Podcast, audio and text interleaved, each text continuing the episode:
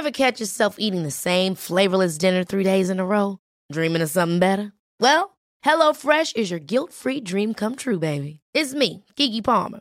Let's wake up those taste buds with hot, juicy pecan-crusted chicken or garlic butter shrimp scampi. Mm. Hello Fresh. Stop dreaming of all the delicious possibilities and dig in at HelloFresh.com. Let's get this dinner party started.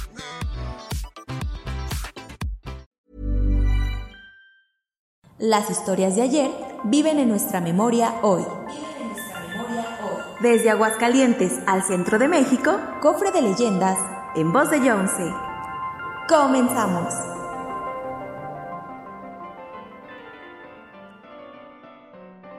Libertad por un beso. El primero de mayo de 1835, el presidente Antonio López de Santa Ana viajó a Zacatecas junto con 3.000 hombres. Tenía la intención de sofocar una rebelión en contra de su gobierno, iniciada por el gobernador zacatecano, Francisco García Salinas. Ese día, López de Santa Ana pasaría la noche en Aguascalientes, en la casa de una familia de abolengo. Se trataba de la residencia de doña Luisa Fernández Villa y su esposo, don Pedro García Rojas, un distinguido e influyente habitante de la ciudad. Por esas fechas, Aguascalientes era un territorio agregado a la ciudad de Zacatecas y sus habitantes deseaban desde hace mucho que su ciudad se independizara del yugo zacatecano.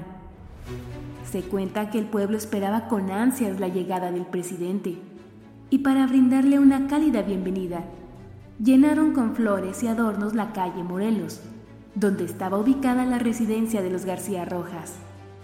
Durante la cena, los anfitriones escucharon atentos las historias que el presidente les contaba, hasta que, entre tema y tema, doña Luisa comenzó a relatarle acerca de la falta de empleos, de escuelas y de cómo la administración zacatecana se quedaba con gran parte de la recaudación del ayuntamiento de Aguascalientes. Cuando ya casi terminaba su relato, un empleado llegó al comedor a buscar a don Pedro para que atendiera un asunto urgente. Don Pedro se disculpó y salió.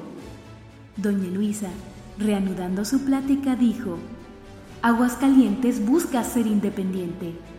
Basta que usted lo quiera, general. En este pueblo todos lo anhelamos. Llegaríamos hasta el sacrificio para obtenerlo. ¿De veras? ¿Hasta el sacrificio? Le contestó López de Santa Ana, tomándole la mano a doña Luisa. Hasta el sacrificio general, le recalcó doña Luisa. López de Santa Ana, deslumbrado por la belleza y la pasión de doña Luisa al hablar, acercó sus labios a los de la señora y le dio un prolongado e impetuoso beso, que solo fue interrumpido por los pasos de don Pedro, quien se acercaba al comedor. Al entrar el esposo a la escena, doña Luisa se acercó a él y le dijo emocionada, Por fin, Aguascalientes es independiente, ¿verdad, general? El presidente asintió con la cabeza y contestó, Es verdad.